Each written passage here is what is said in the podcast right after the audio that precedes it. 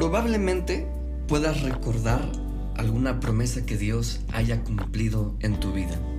Y esto es increíble, porque a través de la perseverancia, a través de la paciencia, a través de luchar, podemos obtener las promesas de Dios para nosotros. Pero vemos en el capítulo 22 de Génesis, en el versículo 1 que dice, aconteció después de estas cosas, de todo lo que había hecho Dios por Abraham y los pactos que probó Dios a Abraham. Probablemente haya pruebas sobre nuestra promesa ya cumplida.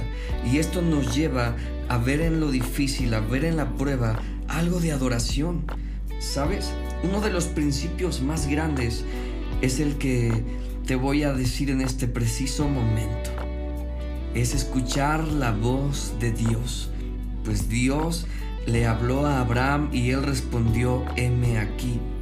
Si delante de una prueba tú quieres adorar, es indispensable que podamos ser sensibles a la voz de Dios. Siendo sensibles a la voz de Dios podemos escuchar cuál es la voluntad del Padre, pues la adoración no tiene que ver con música solamente, sino con escuchar la voz del Padre y hacer su voluntad a pesar de la que nosotros quisiésemos hacer.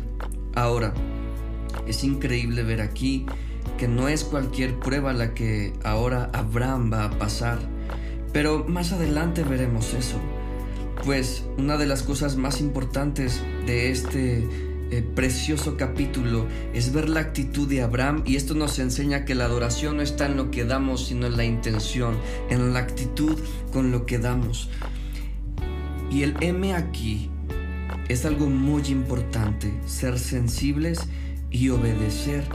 Pues dice que de, de, de mañana él se levantó y que fue y siguió el camino que Dios le mandó. Eso quiere decir que una verdadera adoración tiene que ver con obedecer con prontitud.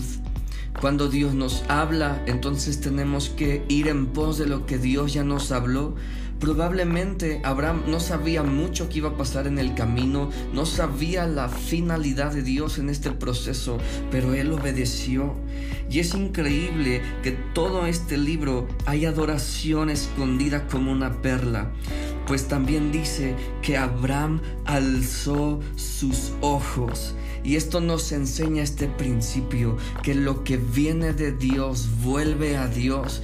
Todo lo que Dios nos da es tiempo de fijar nuestros ojos en Cristo, pues Abraham fijó sus ojos, levantó sus ojos y vio el lugar, vio el destino, vio el propósito. Y entonces Abraham suelta una perla impresionante que tú y yo pudiésemos pensar que es una falta de ortografía, pero escucha con atención.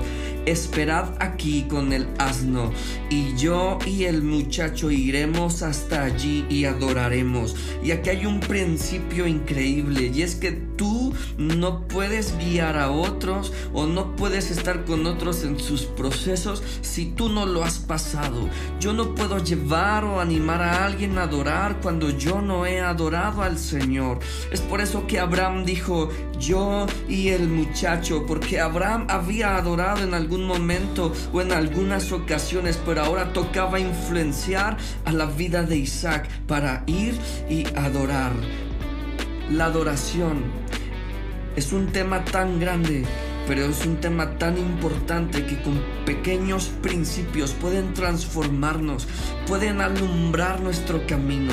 Así que el día de hoy tenemos que ser sensibles a lo que Dios quiere decirnos. Probablemente estás feliz, probablemente hay una promesa que Dios ha cumplido o probablemente ahorita estás en esa prueba después de la promesa, pero quiero decirte que hay un propósito en ello. Así que toma eso lo que es más valioso para ti. Camina con los ojos puestos en Cristo, fijando la meta y que puedas en todo momento animar a las personas que están a tu alrededor para adorar a Jesucristo.